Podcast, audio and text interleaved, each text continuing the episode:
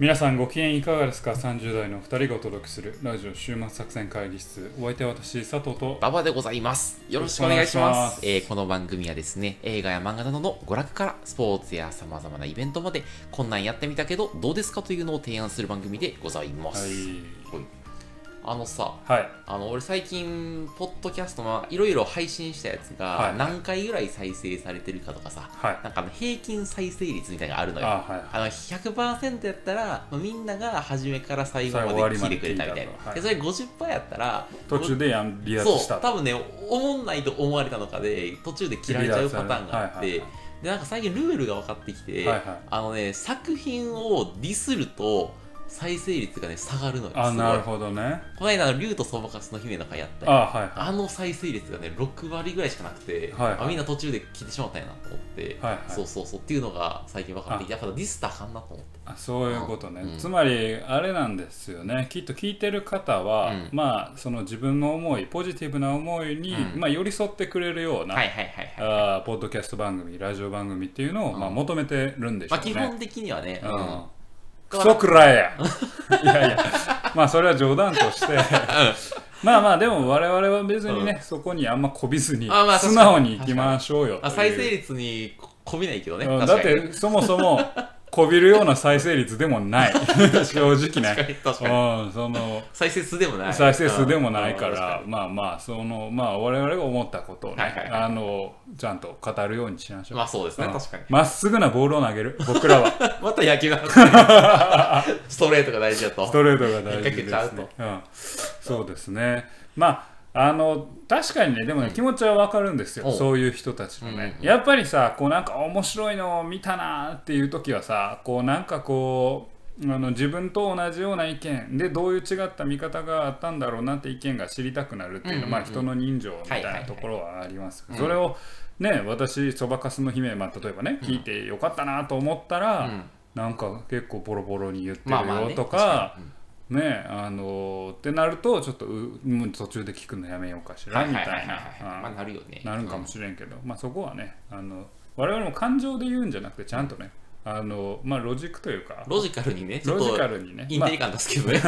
まあ けど最終的には気持ちなんや。合うか合わんかはい最終的にはそこやねんけど、うん。そこに何かしらのこう自分なりのねうん。組み立てができればいいのかなと思いますけどね、うん、ででね、うんいいよ。あどうぞどうぞ。いやでも意外とその佐藤さんそんなにディスらないよね。俺、鬼滅の刃は結構ディスああ確かにそうだがな確かに確かに。うんやっぱだゆ許せない基準があるやんなその さ佐藤さん的にもちょっとき基準があってそうやな、まあそれとそれとあのあれやな。あの早々のフリーレンはちょっと冒頭でちょっと 確かに。切ったな、うん、あれはまあでも俺の中では、うん。あの言語化ができてるから。ああここが違うと。ここが違はいうだろうと思う気持ちあるから、まあ別にそれが正しいとはね、う思ってませんけど、うん。まあまあでもねあの素直な気持ちをね我々やっていきたいなと思いますんでね、うん。あの今日今回とほはですね、う。ん。映画の話。まあ来来あの次回も映画の話連続でやるんですけどちょっとその感想をねうん。ちょっと聞いていただければいいかなと。ディスってくる。それは聞いてのお楽しみさ。何キャラやね。ん今日もそんな感じでやっていきますさあ今日も会議始めましょうか。ほい今日のテーマは何でしょうか？今日のテーマはですね、はい。あの2週ぶち抜きです。ほう。2週にわたって2作品を初めてや同じテーマでうん。語る、同じテーマで2週連続。はい。はいはい。ほう語るほうほうほう。ほで、えーテーマは、うん。えー最近見たううん。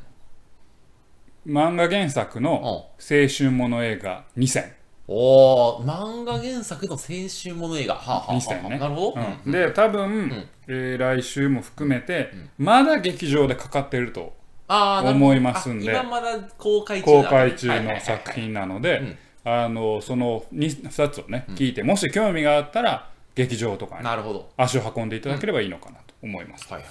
で何をあの今週扱うか、うん。はい。まあ、今週来週ですね、うんうんうん。扱うかなんですけど1作品目は、えー子供は分かってあげない」子供は分かってあげない。はい、2作品目は、えー海辺の女の子。ああ、いう女の子。はい。浅野稲夫先生や。はい。うんうんうん。で、えー、と今週はですね、えー子供は分かってあげない」をちょっと扱いたいとなるほどね。思いはいはいます。はい。で来週は、えー海辺の女の子をはいはいはい扱うあいいというですね。形でやりたいなというふうに思いますね。でまああのあらかじめね、あの言っときます。この2作を挙げたのは、まあ、たまたま漫画原作で、えー同タイミングで、まあ、本当は子供は分かってあげないは去年、えー公開される予定やったんやけれども、まあ、コロナとかの関係で1年延期がちょっとあの上映が伸びてしまってたまたまタイミングとしてはあったと。であの、まあ、この作品2つ挙げる理由は、まず1つにはその同タイミングでや出てきた作品っていうこともあるんですけど、で漫画原作っていうこともあるんですけど、えー同じ青春ものでえー海とかがテーマで、女の子が主人公で、まあちょっと中学生と高校生っていう違いは多少あるとも、まあ中高生の青春ものという共通項がありながらも、その作品の描き方が陰と陽。ああ、子供は分かってあげないが、よ。陽。ああ、まあ、でそうやな。海辺の女の子が陰。はいはいはい。だし、うんえーっと原作のお映画への起こし方っていうのも、えー少しその2つで、えー違いがあるなというのが見えるので実写映画ってことやな。実写映画。そのそこを比較してみるのにこの2作品がいいのかなと思うのうん。でちょっと紹介したいなと思います。だから2週わたって聞かないとこの美味しさはわからない およ前ちょっとマーケティングっぽいこと 視聴者に媚びを売らないと言っときながら。聞かないとわからないよ。というわけで、えーと子供は分かってあげないの紹介なんですけれども、まあ、原作は田島列島先生のあの子供、まあ、同作ですね「子供は分かってあげない」という作品。少女漫画これ。えー、とモーニングかな？でやってた漫画で上下巻で2冊で終わる漫画なんですけあさらっとど、ね。はい。うんえー、と僕はですね田島列島先生の、まあ、これも友達に紹介されて読むようになって、あ面白いなと思って。であの作品としてはこの「子供は分かってあげないの」もうもっと後に出てくるんですけど「水は海に向かって流れる」っていう作品がうん。結構面白いんですけど、へーまあ、子供は分かってあげないも結構ヒットした作品ですと。で、えっ、と、まあ、ストーリーはですね、えっ、と、まあ、みなみちゃんっていう女の子がいるんです。高校生のみなみちゃん。で、みなみちゃんのは、なんか家にね、謎のお札が届くんです。ほう。話これ。いやいやいや、まあ、入り口はね、お札が届くんです。お札が。うんで、たまたま学校で、まあ、あのアニメ、アニメが好きで友達になったもじくんっていう子と、うんあのまあ、みなみちゃんは知り合うねんけど、えーどうやらもじくんの家がそのお札の文字を書いている。うーん、なるほど。でもじくんの家は書道家なんですよ、ねうんうんうん書道家の一家でその宗教っぽいお札の文字をゴーストライタうん。ーゴーストライターというのか分からんけど、えー、と書道家で書いているうーん、なるほど。でよくよくみなみちゃんが確認すると、そのお札っていうのは本当のお父さんから届いたお札なんですよっていうことがほん、あ、そうなの？そう、うんみなみちゃんには今本当のお母さんとうん。再婚のお父さんと、再婚とのお父さんとお母さんの間に生まれた息子とあのお弟と、義理のまあ義理か弟となるほど。4人家族で暮らしてそれはそれで非常に平和でうん。楽しい家族で義理のお父さんともめちゃくちゃ仲がいい。なるほど。うん。家族やってんねんけどあのその宗教法人のお父さんからお札が届く。というところからみなみちゃんのひと夏の冒険が始まるえー、みなちゃんはお父さんに会いに行こうというふうに決意してその、まあ、今宗教法人にいる、えーお父さんに会いに行くというお話ですね。怪しげな導入やね、なんか。そうなんですよ。おでこれねあの今まあそうは言ったんですけど、うん非常に物語構成はシンプルなんですよ。うんうんうん主人公が安住の地を離れ、まあ、旅を出てた試練旅に出て、うん試練を経て成長して帰還するっていう、まあ、物語展開としてはあの非常にシンプルというか、おとぎ話とかであるような、まあもう昔からあるようなうん成長譚の構成をしているんですよね。でこういう典型的なあの物語構成って青春ものにはめちゃくちゃ相性がいいんですよ。まあまあまあ、確かにな。青春っていうのはまあ何かしらの成長をうん。得るタイミングやから、まあ、主人公たちが、えー、と安住の地を離れて成長して帰ってくるって、うん。まあ、青春と相性がいいんだけど、うややもするとあこれ見たことある。まあそうやな。既視感がある、うんうん。形式的な作品となりがちなんですよね、うんうん。ところがはこの作品はそれをうまく回避して、ん。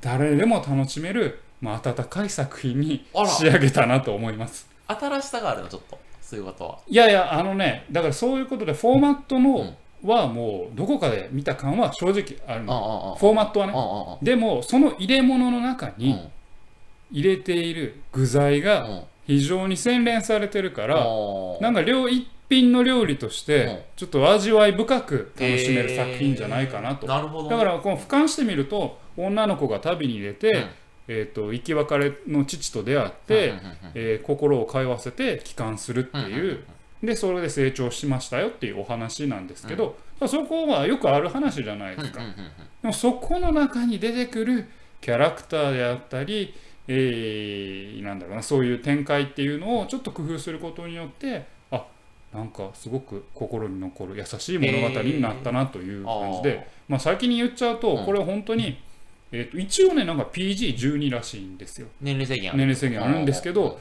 まあこれはその主人公が結構水着姿になるからか分からんけうんど水泳部なんですけど主人公。だからか分からんけどなんかあんまりでも年齢関係なく見れる非常に大人から子供まで楽しめる作品かなと思います。うなるほど。でこの作品のねテーマはあの宣伝文句でうん。これが非常にあの端的にこの作品を表しているなと思うんですけど、まあ、本作の前編に流れるのは皇帝のまなざしなんですよ。皇帝の眼差し。うん。うん。あの何気に訳ありだったりする人々の事情も緩やかに優しく受け止めていくと。はいはいはいはい。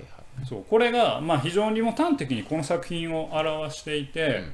まあ、誰しもが何かを抱えて生きているわけですよ。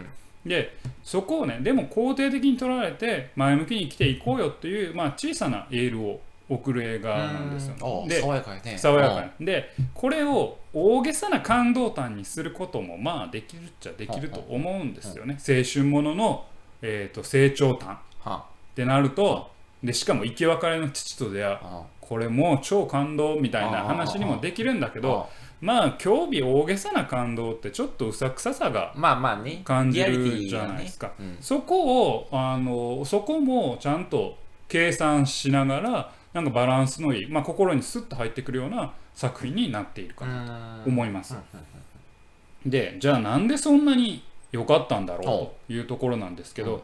これまずはもうキャラクターがもうめちゃくちゃいいです。そうなの？キャラクターがめっちゃいい。2何がええの？回言います。お何が？3回言おうか。お。キャラクターがめっちゃいい。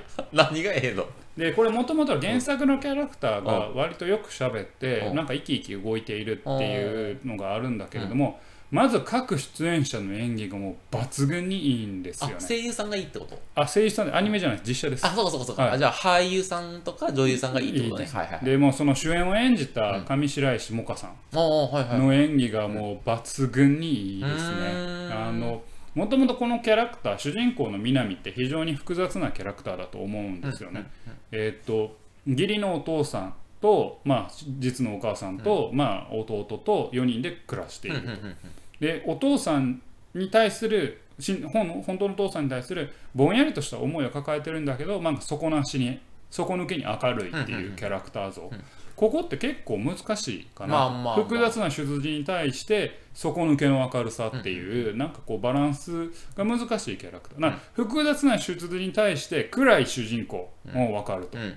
いうんだけどそこに対して明るいっていう少しちょっとバランスが難しいキそうャラクター。やね確かに。それをかなりこうあの軽やかに演じきったと言いますか。でかつこの子めっちゃオタクなんですよ。アニオタなんですよ。でオタクっぽさと天然と、で水泳部の、ね、結構いい成績を抑えてるスポーツマンっていう、うん。そのこの3つのバランスを結構合わせ持ってそのれ中でお父さんと会った時の感情であったりっていうのがこう上白石萌歌さんの演技ですごく出ててめっちゃいいなと思いましたね。オタク明るい水泳部っていうのが、ま、全く想そうそう像つかないもん。ね馴染まないうん。水と油となんか別のものニトログリセリンみたいな。知らんけど。知らん。うんインテリジェンスを混ぜるいやいやうもうあのいや何も知らんからあのニトログリセリンって言って。る、うん、もう今ので全然どうでもいい。脱線したこと言って昔バキで、うん。いやこれ俺の理学部の友達が言ったんだけど、バキであのなんか TNT って書いてる。あ TNT 爆薬のうんこれニトログリセリンやあはは間違っとっていう、うん。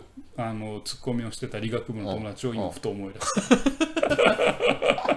何の話やってバキに突っ込むなよ。もう全部がギャグ漫画やでで、あのもあの文字君を演じたね、うん。えっ、とお名前が何だったっけな。えっ、とあ細田さん細田かなたさんも、うん。まあもちろん良かったんだけど、うんうんうん。これ文字君のおお兄さんがあの千葉雄大さんうんが演じてるんですけど、うん。このこの文字君のお兄さんの秋広って結構難しい役で、うんトランスジェンダーで、うんうん一応、えー男性から女性に転換している方なんですよ。でこれ原作はえっ、とまあ絵柄はねちびまる子ちゃんみたいな絵柄なんです。ちびまる子ちゃんの話？うん。うんうん。みたいにええちびまる子ちゃんや ちびまる子ちゃん。ちびまる子ちゃん。ちびまる子ちゃんなうん。ニトログリセリンや。ニトログリセセリリン。ンちびまる子ちゃんみたいな絵なんですね。でトランスジェンダーでうん。こう性転換してても、うん。ちびまる子ちゃんみたいな絵で描かれると、うんあんま違和感ないわけですよ。ああまあまあまあまあ。男性界でもうもはやもあうセントセントあ点みたいああなわかるわかる。ちょっとそうやな。でもあれを実写化するときに一気にリアリティまあまあまがあまあ持って生まれるわけですよね。でそこが結構難しいと思うんですよ。うん。うんうんやっぱりどうしてもあの3次元出た時の違和感って多分あると思うんですけど、うんうんそこを千葉雄大さんがなんかまあその演出家のねえー役あ監督とか演出の役割っていうのもあったんやろうけど、こう違和感なくスッとやったのが僕結構すごいなと思って、あの思いました、うん、だからここれは実はあのまあこれはちょっと後でも言うんですけど、秋広の出番って、うん。作中ではもっと多いんです。あの原作ではもっと多いんですけど、あの映画ではね結構絞られてるんですけど結構千葉雄大っていい役したなと思いましたね、うん。佐藤さんがあれやねあんあの演技を褒めるというか演技に着眼するのってなんか珍しい。いやなんかね、うんこの作品ねみんな演技が良かったというかこれ何で来てるんや僕は演技全然わからんからどうん。どこから来てるんやろうとう思ってーん。ちょっと僕はなんかあ普段気にならないけど、なんかこの作品に関してはちょっとすごいいいなええと思ったと思った。ねはいはいはいはい。でまああのでもう一人これこの人ほんまやっぱすごいなと思ったのが、えっ、と南のお父さんや本当のお父さん友光うんうん役のあの豊悦あ豊川悦司最高ですね、へえなんか豊悦さんのこの微妙な怪しさと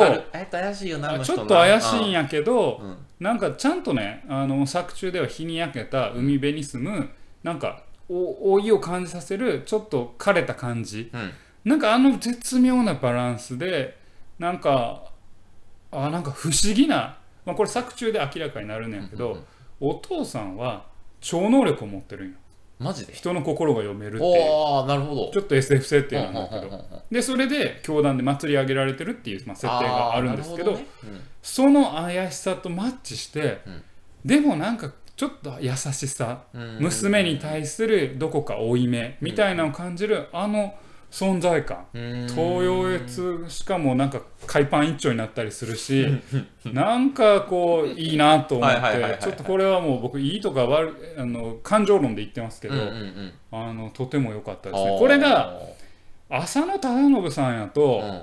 怪しさが出過ぎちゃうんですよね。はいなるほど。でこれがまあか仮にね佐々木蔵之介さんやとちょっと繊細そうすぎるかなっていう感じが出てなるほどね。この豊悦さんのこうちょうどいい感っていうのがちょっとたまらんでしたねっていう感じでしたね。キャスティングのな ちょっと目線にこれやと。うん豊悦やと。豊悦やと。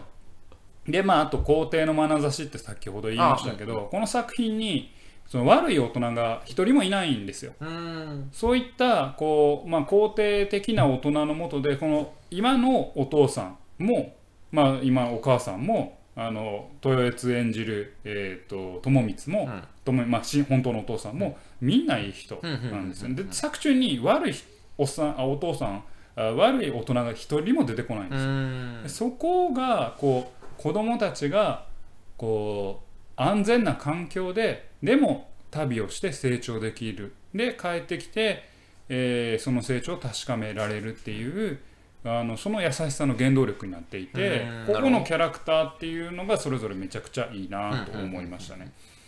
でそのキャラクターがいい理由がもう一つはやっぱセリフだなと思いました。であの脚本これ書いたのが藤木光彦さんと、まあ、監督をやった沖田修一さん、まあ、メインで藤木さん書かれてるっぽいんですけど、でこれ気になる人は月刊シナリオ9月号買ってください。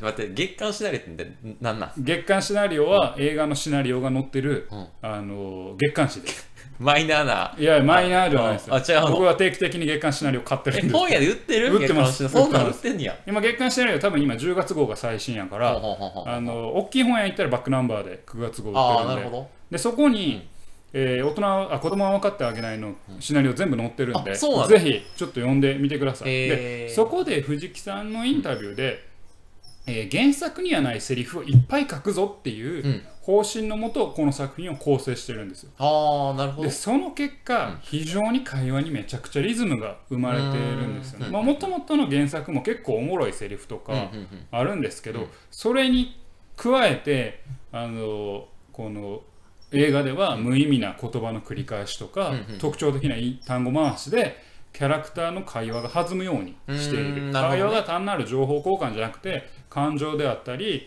をちゃんと交換してキャラを出していくっていう,、うー成り立ちになってるんですよ。そのキャラクターの立体的なそのセリフがその役者の演技と相まって南であったり、まあ、文字君であったり友光であったりっていうののこの幅っていうのうんをしっかり作ってるんだなと思ってこれがあの成功の要因の一つかなと思いました。なるほど。脚本家がええ仕事しているというわけだ脚本家もああ、ええ仕事してる。でこれね今でそこで今原作とちょっと触れましたけど、うんまあ、原作にないセリフをいっぱい書くっていうことも結構原作をいじるっていうことうんうんまあ、そうやな。でこれ原作との違いについてちょっとのあの述べますけど、うんこれ結構思い切って脚色をしています。うん。で原作は2巻の中で、えー南パートと秋広パートみたいな感じで、うんあのお話は進んでいくんです。うんうんで秋広が、えー教団内部に潜入してまあいろいろこうなぜ、えー友光が教団を去ったかみたいなその事件を解決するっていうミステリー要素の部分で進んでいくパートもあるんですよ。で、秋広は誰やっけ？あの文字君のお兄さん。ああ、そうかそうか。はいあ文字あごめんちょっとここ飛ばしてましたけど、うんうんお父さんを探すってなった時に、文字君のお兄さんが探偵まがいの仕事をしてるからああ、なるほど。秋広がねはいはいはい。それに頼むということにああ、なってそういうことで一緒に行く。一緒に行くっていうかはいはいはいはい。で、えー戻りますと、うん。原作では秋広パートと南パート、うんまあ、秋広のどっちかというと探偵パートと,、うんえー、と南のお父さんとの交流パート。2つあるんですけどえー秋広の探偵パートはもう映画ではバッサリ切ってます。ああ、そういうことね。これは南を描くうん。作品だろうというふうにまあ多分再定義したんでしょう。なので秋広のはと教団の内部っていう話はもう作中ではほぼ出てこない、うん。うん秋広は探偵になってお父さん見つけたよ会いに行く会いに行かへんっていうふうに南に聞いて南が会いに行くっていうところからお話がこう進んでいくっていう感じでなんですよ。でもそれがあの作品を成功させてるかなと。これは南の話なんだうんうんうん。南ちゃんをちゃんとこうどう成長していくかっていうのを描く作品だからっていうところを、まあ、原作でもこう視点がいちょっと行ったり来たりで散漫になるところをもうすっきりさせてて、うんうんうんなのでお話展開がスマートになっているかなというふう。に思います。うんうんっていう感じの映画であのとてもね見ていい気分になったなと今日絶賛するな。思いましたね。うんうん。うん。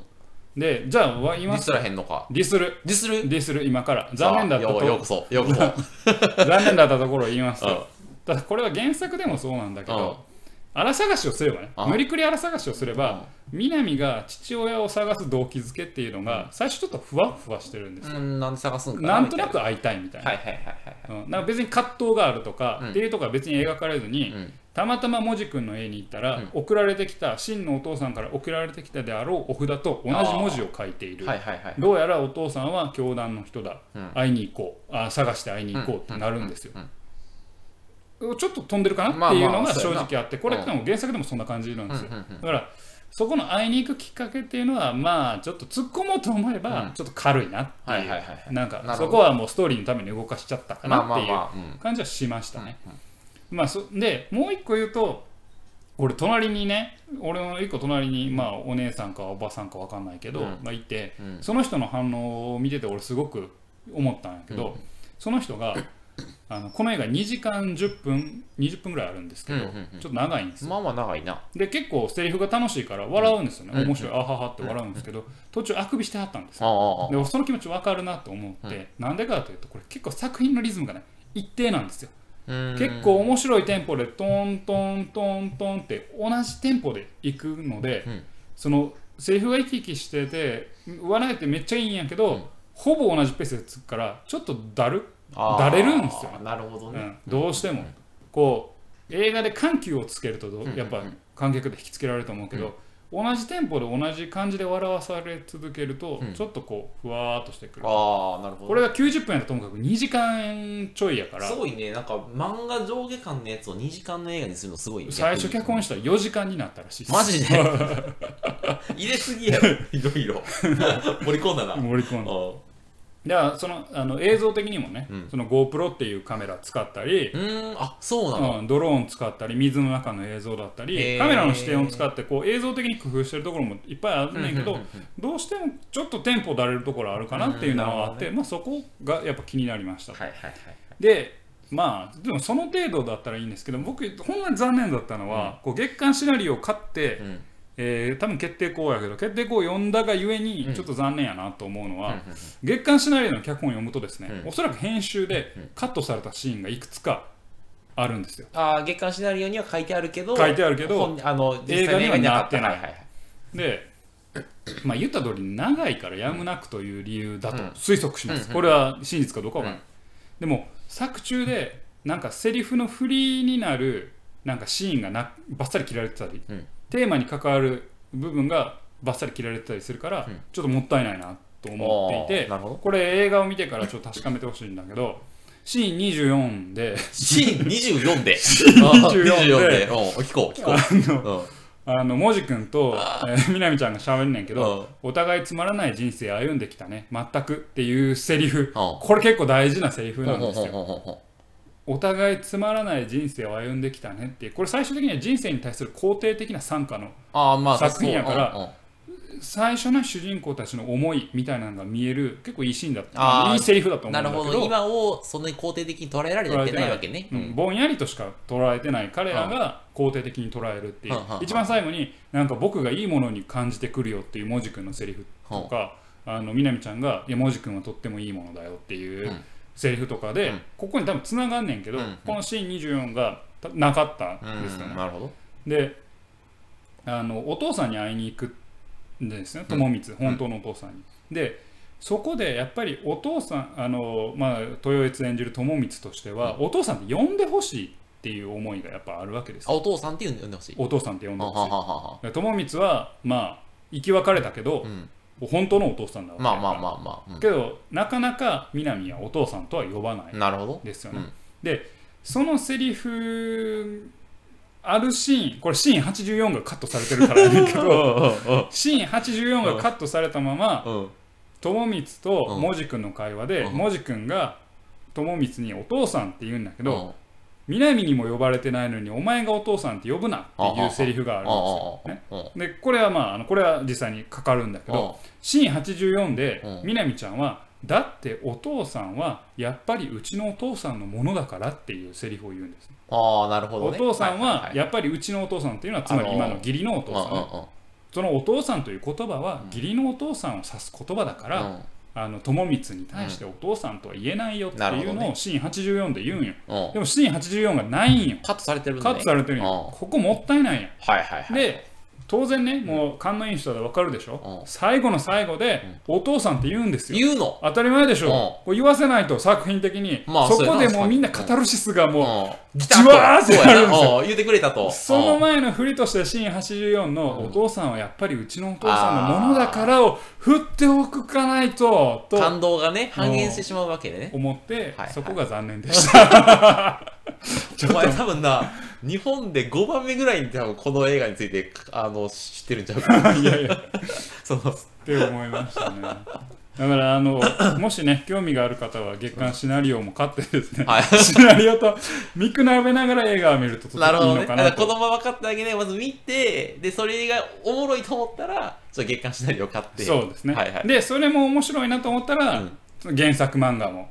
見るとはいいうはいのがいはいはいはい。いかなと思うなるほど。でまああの冒頭に言った通りですね原作漫画知らなくあの知らなくてうん。も非常に肯定的でなんかこういうまあくさくさしたねうん。あの日常だからこそ、なんか特別なことなあんまり行わないんだけれども、うんうんこう優しく誰でも優しくなれるようなうんうんうん作品、うん。こういうのが今求められてて僕はとてもいい映画だったんじゃないかなと思いますのではいはいそういう映画体験ができる作品として、ん。あのぜひ皆さんに見てほしい映画かなというふうに思います。というわけで今回あの青春もの第1回目。1回目ということで、あのお送りしましたのは、映画「子供は分かってあげない」のお話でございました。